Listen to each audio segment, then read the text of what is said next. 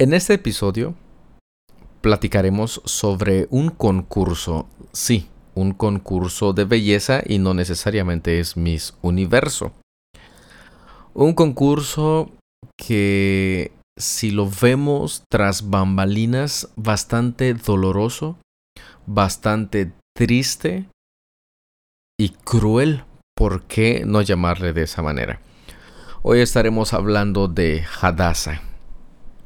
Sí, está en la Biblia. Oye, Misael, no hay ninguna Hadassah. Ok, mejor conocida como Esther. O mayormente conocida como la reina Esther. Pero ¿cómo llegó a ser reina? Escuchémoslo en este episodio.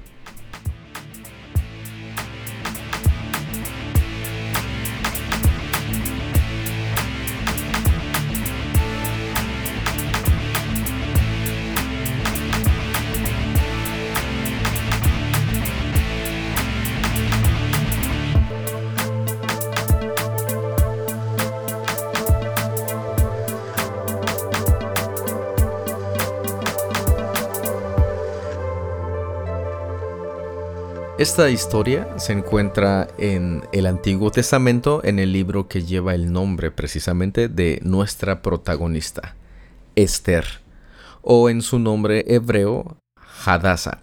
Bueno, creo que así se pronuncia porque al menos en esa traducción que estaba yo leyendo empieza con H. No sé si decir Hadassah o decir Hadassah. Hadassah sería este en inglés, ¿no? O Hadassah. No sé, no sé, no sé. Aquí Virginia me estaba ayudando, pero vamos a llamarle Hadassah. Mejor Esther, para evitarnos complicaciones con los nombres. Bueno, este, esta historia bastante conocida y me, acuerdo que hay una, una, este, escuela bíblica de vacaciones que son temáticas que hablaba precisamente de la reina Esther. No me acuerdo este, cómo se llamaba el título de esta escuela bíblica de vacaciones, pero pues el tema principal era sobre la vida de, de Hadassah, sobre la vida de Esther.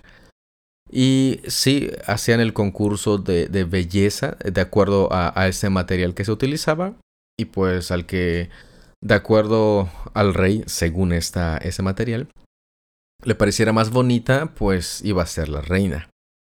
O hay un, hay un este, programa, un canal, mejor dicho, en, en YouTube que, ¿cómo se llama? Pequeños, pequeños grandes héroes, pequeños héroes, que tienen un episodio que precisamente habla de, de, este, de Esther, de, de Hadassah. Y este, ahí pues presentan que es un concurso de canto. Y está, está, está padre el cantito, la cancioncita que, que canta en, ese, en esa adaptación, Esther. Pero sí fue un concurso, seguramente un concurso de belleza, pero no como los que conocemos actualmente. Un, un, concurso bastante triste, al menos para las participantes. Bastante triste, bastante doloroso y como llamaríamos actualmente traumática para algunos. Bueno, no para algunos, para todos, todas las doncellas que se presentaban en, e, en este, entre comillas, concurso. Bueno, la situación o la narración en Esther va de la siguiente manera. No lo voy a leer, solo voy a tratar de, de mencionar y de narrar un poquito lo que, lo que sucedió en, en el libro. Bueno, resulta que había un rey un rey este conocido como Asuero que estaba pues en su palacio, en su trono real, este ofreciendo un banquete a todos sus sus nobles príncipes, servidores, este a todos los que los que estaban este cercanos a él. Prácticamente toda Persia y media y media los este nobles príncipes, etcétera. Usted ya sabe a qué me refiero con todo esto.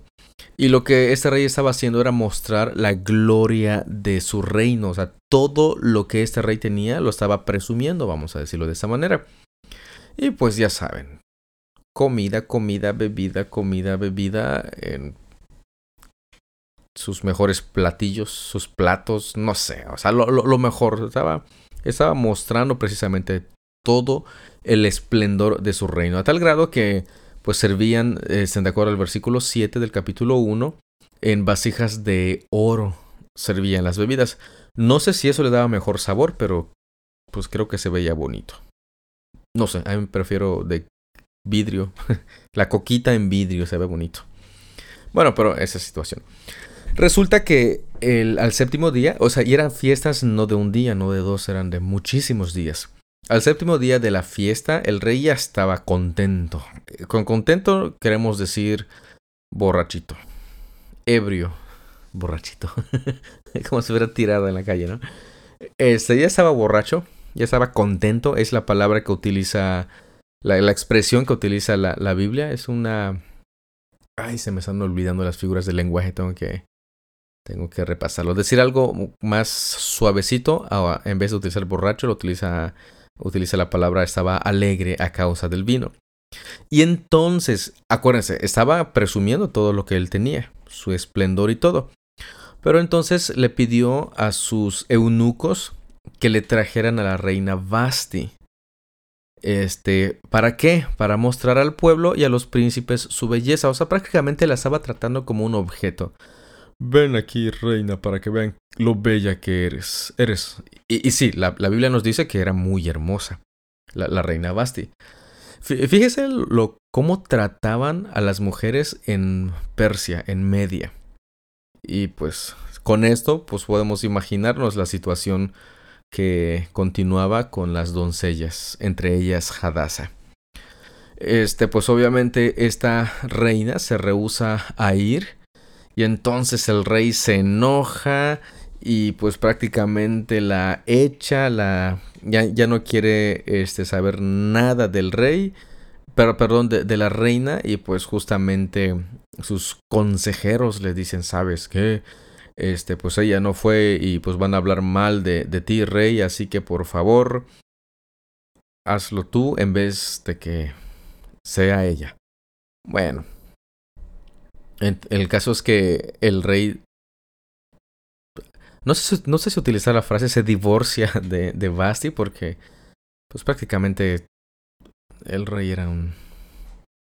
Un canalla, dirían por allá. Violento, entre un montón de cosas. Pero. Aparte de que le dijeron a, a Basti que ya no se presente ante el rey, o sea, nunca más vuelva a estar y, y, y, fue destituida, fue este, se le retiró su título de reina. Y entonces, si no hay una reina, aquí los super consejeros le dijeron, pues sabes que rey, tienes que encontrar a otra que sea más digna que ella. Y este, pues el rey dijo, qué buena idea, qué buena idea. Pues ¿por qué? Porque dice, pues es que si la reina trata así a su marido, entonces las demás mujeres van a hacer lo mismo con sus maridos en todo el reino, del más, más mayor hasta el menor. Y entonces el rey dice, ah, sí, sí, sí, es cierto, tienes razón, tienes razón, pues, pues vamos a hacer algo. Y aquí es donde entra la cuestión de la, entre comillas, concurso de belleza. ¿Qué es lo que hace el rey?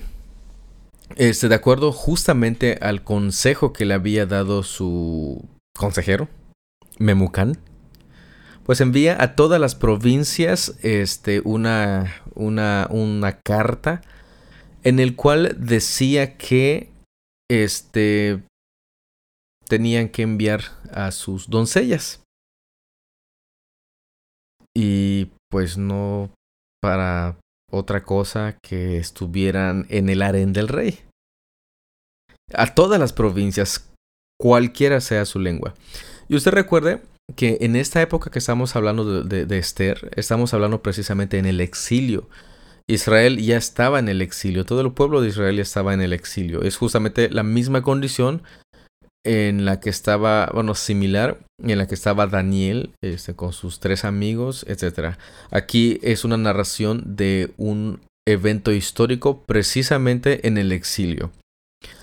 Entonces, una vez que se calmó el rey de su enojo de, de lo que había hecho Basti y pues de todo lo que había este, pasado con él, pues ya empezaron a traer a todas las jóvenes vírgenes de buen parecer y la estaban llevando precisamente a la fortaleza de Susan, donde estaba este, el rey. Y estaban siendo custodiadas o cuidadas por, creo que así se pronuncia, Hegai, un eunuco que se encargaba precisamente de las mujeres, del harén, esa es la palabra. Y él se encargaba de darles pues precisamente todo lo, cosmético. Este, aquí hay ciertas preguntas de, y, y diferencias respecto a a qué se refiere con cosméticos. Ropa o cosméticos literalmente, me imagino que cremitas. Bueno, no sé si existían las cremitas en aquel entonces. Pero cosas como esas, cosas de belleza. Este, de belleza.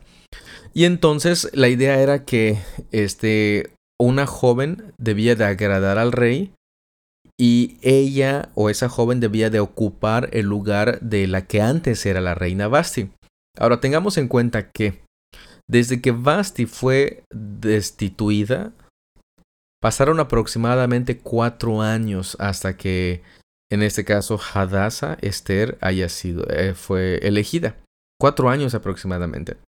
Pero fíjense, aquí el punto era que tenían que llevar a las jóvenes más hermosas a este al harén del rey. Vamos a llamar al harén 1 del rey. Y tenían que ser preparadas por aproximadamente 12 meses. Eso es algo, bueno, eso es algo así. 12 meses es, es un año. Y este, pues estaban ahí siendo preparadas. Estaban siendo, este, ¿Cómo se podría decir? Virginia. Estaban siendo, sí, preparadas. Algo así como con una boda, ¿no? Hasta nos remojamos en, en un lecho de rosas. bueno, pero fíjense, aquí la, la Biblia nos, nos habla sobre Esther. Entre esas mujeres que fueron llevadas está precisamente Esther. En el versículo 7 nos dice que Esther, en el capítulo 2, verso 7, la joven Esther era de hermosa figura y de buen parecer. Es bien interesante que la descripción que también presenta aquí es precisamente a su figura, no solamente a, bueno, y de, y de buen parecer, así como que, bueno, si es hermosa figura, es de buen parecer, ¿no? Pero aquí está refiriendo prácticamente, sí, físicamente era hermosa. Pero hay indicios de que no, no solamente físicamente, sino que era una persona, como diríamos ahorita, bastante agradable, carismática, una persona amable, este, etcétera, etcétera, etcétera. Este, ya nos, nos este, la situación de Esther es que sus padres murieron y su tío, este, no, no, no, no su tío, este, Mardoqueo, que era su primo, ese es un punto interesante. Su primo la tomó como, su, como hija suya y pues la cuidó. Prácticamente había una relación muy, muy bonita, vamos a llamarle, entre ellos. Oye, sí hubo una relación bonita. Entonces, ¿por qué Mardoqueo permitió que... Recuerda cuál era la situación de Esther y de Mardoqueo. No eran libres, eran prácticamente esclavos. Estaban allá este, exiliados. No estaban de vacaciones. No, no, no, no. Para nada no piense esto. Y este, pues esta joven, Hadassah, este, halló gracia, le agradó precisamente a este eunuco, Hegai, y pues le tuvo más este, atención a Esther. Y eso es bien interesante porque nota usted algo, que en todo este libro usted no va a encontrar ni una sola vez este, la palabra Dios, que se mencione de manera eh, explícita no está la palabra Dios. Pero cuando habla aquí de que este, este, de que Esther halló favor delante de Hegai, esa palabra favor pues tiene una connotación que nos lleva precisamente a, entender y a conocer que es como la gracia de Dios este, presente allá. O sea, prácticamente en toda esta historia Dios estaba interviniendo, aunque no fuera mencionado explícitamente. Este estuvo todo ese tiempo Esther pues preparándose. Y, y algo que pasaba es que después de, cierto tiempo llevaban a una este a, a, una joven al palco, al, al palacio, lo, llevaba, lo, lo llevaban con el rey y antes de entrar le decían, oye, escoge algo que tú quieras para ataviarse. Y pues algunos comentaristas mencionan que no necesariamente se lo regaló, sino que solamente era prestado. Y pues las jóvenes escogían algo, se lo ponían e iban a visitar al rey, no a cantar, no a desfilar en una pasarela. Espero que no me censuren los eh, las plataformas en donde está eh, este episodio. Era para tener relaciones sexuales con el rey. Del harén 1, donde las preparaban, estaban todas las, las jóvenes, las doncellas vírgenes. Iban con, con el rey, una noche literalmente con el rey, y entonces pasaban al harén 2. Ahora, fíjese de algo bien triste en este caso. Estas jóvenes eran separadas de su familia estas jóvenes eran arrancadas prácticamente de su cultura, de su familia, de todo lo que, lo que ellos, ellas tenían. Y eh, según este, algunos historiadores, entre ellos este, Josefo, dice que eran aproximadamente 400 jóvenes. Ahora imagínense qué pasaría con esas 400, de esas 400 jóvenes, solamente una iba a ser eh, escogida. Y las demás no, no iba a pasar de que, ah, bueno, pues ustedes no fueron escogidas, este, ya pueden regresar a su casa. No, iban a pasar toda su vida precisamente en el harén del rey. Literalmente, cada vez que el rey se le antojaba o se acordaba con alguna de ellas, pues las llamaba y regresaban solamente para acostarse con el rey. O sea, olvídense de que se pudieran casar después olvídense de que pudieran este, tener su propia familia. No, no, no, para nada. Estaban destinadas a estar allá. Eso es bastante triste, bastante doloroso para ellas. Obviamente, pues también estaban preocupadas por, pues porque si, si es mi oportunidad para ser reina, voy a hacer todo lo posible, me voy a ataviar bastante bien. Este, quizá ese sea el pensamiento de, de algunas de ellas. Pero imagínense por el otro lado, habían también jóvenes que seguramente su situación antes del harén era precaria, o sea, era lo mejor que estaban viviendo, si se podría decir de esa manera. Y estaban dispuestas a sufrir todo lo que implicaba ser una concubina del rey, a pasar hambre quizá. Una situación bastante triste, una situación bastante dolorosa ante un rey cruel este, sensual, no sensual como ocupamos ahorita de que, ah, mira, qué sensual se ve. No, no, no, sensual en el aspecto de que creo que nuestra palabra sería mujeriego.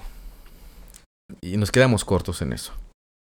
Bueno, el caso es que pasaba, este, en una noche pasaba una doncella, se acostaba con el rey y pasaba al segundo harén. Bueno, le tocó la, el, el turno a Esther. Y, fijémonos, o sea, no es que esté emocionada por, ay, ya me tocó estar con el rey, ya soy feliz. No, no, no, no. No, para nada. El texto no sugiere nada de eso. Sí, ha de ser un momento difícil, doloroso.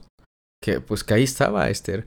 Y otros podrían decir, ay, ¿por qué no le hizo como Daniel que, este, como dice, este, decidió en su corazón no contaminarse con la comida del rey, pero si usted sigue leyendo se da cuenta que no es que su estilo de vida de Daniel jamás haya probado la comida del rey, sino que fue un periodo de prueba. Y además las condiciones y la situación de Esther, tanto como de Daniel, eran diferentes, aunque ambos estaban en el exilio. Hay que tener en cuenta esa situación. Y además, algo bien importante, Dios utilizaría todo esto para salvar a su pueblo. Fíjense, Dios siempre salvando su pueblo. En el verso 16 del capítulo 2 dice que este Esther fue llevada al palacio real y en el verso 17 dice el rey amó a Esther más que a todas las otras mujeres. Y fíjense, y halló gracia y bondad con él más que todas las demás vírgenes. Acá pasa una supermoto.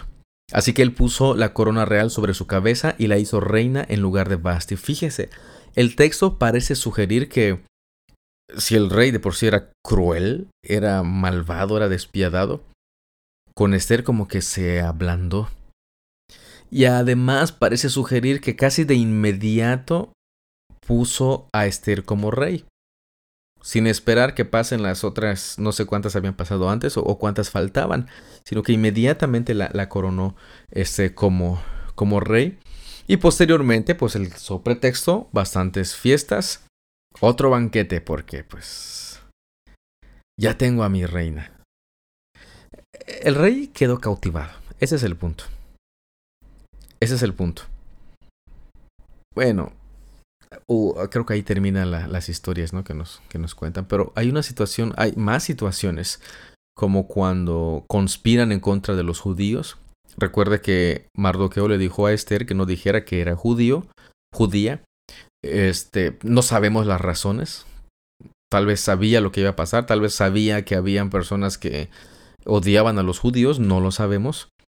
Este, pero pues hay una conspiración en el cual este, el decreto era eliminar a todos los judíos.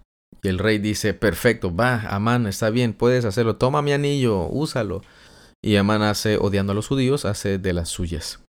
Se entera Mardoqueo, va con Esther y le dice, Esther, ¿sabes qué? Este, está, el pueblo va a desaparecer, vamos a ser eh, eliminados. Y si tú no haces algo, Esther, también nosotros vamos a ser eliminados. Aunque tú estés en el palacio, nadie te va a librar de ser también eliminada como judía que eres.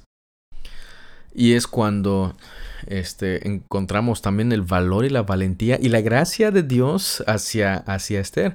Porque él le dice precisamente a, su, a su primo, pues saben qué, este, que estén orando. Vamos a utilizar palabras aquí como las que utilizamos. Ahí estén orando, por favor, porque me voy a presentar ante el rey. Y esto implicaba que si se presentaba a Esther sin que el rey este, la llamara, pues prácticamente era como una condena a muerte, siendo aún la reina. Y pues sí, hay ayuno, hay oración, y Esther se presenta, se prepara, se presenta ante el rey sin ser llamada, y el rey extiende su báculo, y eso significa que Esther este, está bien, pásale, no pasa nada. Y entonces Esther le platica todo al rey. Y dice, pues sabes qué, no puedo deshacer lo que ya se hizo, porque fue sellado con mi anillo. O sea, lo que el rey dice ya no se puede retractar. Pero lo que vamos a hacer, Esther, bueno, estoy parafraseándolo más o menos, es que los judíos se puedan defender. Puedan defenderse. Y si ellos, este, por ejemplo, al defenderse, este, pueden quedarse con lo que sus enemigos tienen. O sea, prácticamente algo bastante bueno para los judíos. Antes no podían defenderse y no tenían ni la ni el permiso, o sea, no había forma, pero ahora ya se pueden defender y el, el rey estaba diciendo precisamente eso. Y de esa manera es que se, se salva al pueblo de ser eliminado justamente allá en este en Persia. ¿Cómo termina Amán? Recordemos que Amán odiaba bastante a Mardoqueo. Y entonces, este, pues lo que había planeado para Mardoqueo, colgarlo, es lo que le pasa precisamente a Amán. No, no voy a entrar a, los detalles porque hay bastantes interesantes. Este, por ejemplo, el, el, el pleito que tenía más Amán en contra de Mardoqueo, creo que le caía bastante, bastante, bastante mal. Este que había preparado una horca. Y también que en otro momento este, dice que Mardoqueo había este, descubierto una conspiración en contra del rey y no había sido reconocido. Y justamente es reconocido precisamente por eso.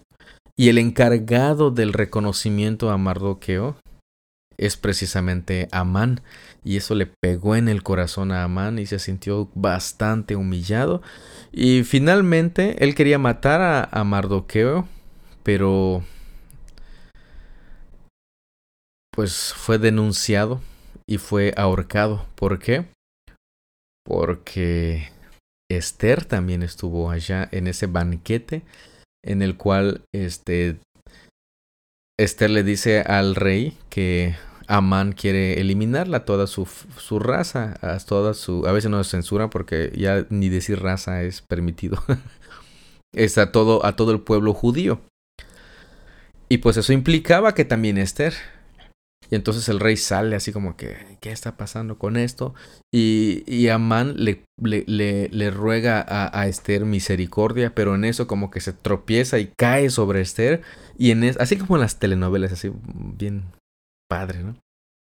Y en eso entra el rey y dice, no puedo creerlo, todavía quieres eliminar al pueblo de mi esposa y aparte quieres abusar de ella en mi presencia. Y pues ya me imagino a mal, no, no, no, rey, no es lo que parece. Bueno, pues resulta que la horca que Amán había preparado para Mardoqueo, pues fue utilizado para él y creo que para toda su familia, si no me equivoco. Y pues todo esto, todo esto sirvió precisamente para que el pueblo judío no sea exterminado. Y es justamente donde surge la famosa fiesta del Purim y esa es tarea suya de este, investigar a qué se refiere y en qué consistía la fiesta del, del Purim. Bueno, pues después de todo esto, los judíos son salvados de, de la aniquilación precisamente. Dios utilizando a Esther para hacer esto. Pero, pero hay algo que no debemos de olvidar. Este, podemos pensar, ay, qué padre, ¿no? Participar en ese y para ser, para ser este reina de, de belleza y que no sé qué. No, no, no, no. Eso de verdad que era algo en contra de estas mujeres, en contra de estas doncellas. O sea, prácticamente podemos ver que, que en ese reino prácticamente se les veía como objetos. Pero en medio y sobre todo eso, el Señor utilizó precisamente a esa mujer, aún en medio de su dolor, en medio de su sufrimiento, para salvar a su pueblo, para salvar a ella misma. Y viendo también lo que ya mencioné al principio, que, que en este libro no se menciona para nada a Dios, el nombre de Dios, de manera explícita, pero está implícita, en, implícito en todo, en absolutamente todo esto. Bueno, vemos que justamente en el capítulo 10, verso 3 dice, esto cuando ese Mardoqueo pues prácticamente ya es un grande en, en este reino. Dice, porque el judío Mardoqueo era el segundo después del rey Asuero, fíjense. Después de ser copero, ¿qué es lo que significaba ser copero? La persona que probaba las comidas del rey antes que el rey, así que si estaban envenenadas, pues moría primero. Dice, grande entre los judíos y estimado por la multitud de sus hermanos, el cual buscó el bien de su pueblo y procuró el bienestar de toda su gente. Eso es bien importante, además de interesante, porque el Señor utilizando todo esto, siendo soberano en todo esto, para salvar a su pueblo. Él había prometido algo. Y nadie, absolutamente nadie, iba a hacer que nuestro Dios cumpliera su promesa. ¿Se acuerdan de la simiente de la cual hemos estado hablando desde Génesis? Si el pueblo de Israel, el pueblo judío, hubiera sido eliminado, no dudo que Dios hubiera, este, levantado del polvo lo que tuviera que levantar, el pueblo que tuviera que levantar para cumplir su promesa. No, pero Él había hecho la promesa a ese pueblo. Él había hecho la promesa a Abraham. Él había hecho esa promesa precisamente en el Edén también, a Adán. Y va a hacer absolutamente todo con tal de cumplir con su promesa. Recuerde, Él es soberano en absolutamente todo. Él es soberano en absolutamente todo. Aquí encontramos esta historia en la cual la protagonista, Esther, pues por la gracia, por la misericordia de Dios, por el favor de Dios, logra salvar a su pueblo de una aniquilación segura, segura. Esto es a grandes rasgos la, la narración de Esther, del libro de Esther. Eh, recuerda, no era un concurso de belleza para ver qué tan bonita era y una pasarela, no, era ir a la alcoba del rey a tener relaciones con el rey. Y la vida de las demás doncellas era bastante triste. Esa era la situación con Esther. Pero gracias a la misericordia de Dios, ella fue elegida. Vemos que el rey la amó. Bastante, bastante, bastante este, interesante. Puede ser que haya muchas preguntas, muchas preguntas. Y este, cosas que quedan como que, oye, ¿y qué pasó con esto otro? Y, y lo demás, que sí, definitivamente hay. Y es bueno que haya. Por ejemplo, la fiesta del Purim, porque, bueno, ya vimos cómo inició y por qué inició. Este, se sigue celebrando o por qué no lo celebramos nosotros, etcétera, etcétera, etcétera. Un montón de preguntas. Pero algo que quiero que tengas siempre en cuenta es que nuestro Dios es soberano sobre absolutamente todo. Bueno, soberano implica eso. Es soberano y nada, absolutamente nada se le escapa de las manos. Lo que nosotros estamos viviendo, lo que Esther estaba viviendo en ese momento, es lo mejor que pudieron estar viviendo porque las obras de nuestro Dios son perfectas. No sé cuál sea la situación que usted esté viviendo, de dificultad, tristeza, dolor, sufrimiento, no tengo idea. O quizá felicidad, alegría, prosperidad, etc. No tengo idea. Pero lo que usted está viviendo en esos, en esos momentos es lo mejor que usted puede estar viviendo. Así que agradezcale a Dios y si no entendemos la razón por qué estamos sufriendo ahora o, o, atravesando momentos difíciles, pidámosle que nos ayude a, a entenderlo, a amarle, a servirle, a procurar el bien para nuestro prójimo, procurar estar buscando a nuestro Dios, eh, etcétera, etcétera. Así que nunca, nunca olvide que, como dice el Salmo, no me acuerdo el, el, este, el pasaje exacto del Salmo, dice, que los fundamentos sean removidos, el Señor está en su trono. O sea, Él está reinando. Él está gobernando. Estoy seguro que así lo entendió Esther.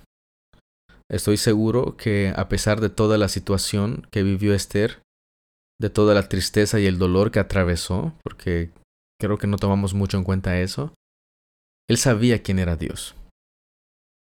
Que ella, perdón, sabía quién era Dios. Ella confiaba bastante, bastante en Dios. Y lo podemos ver también ahí cuando dice, oren, ayunen, porque voy a hacer esto.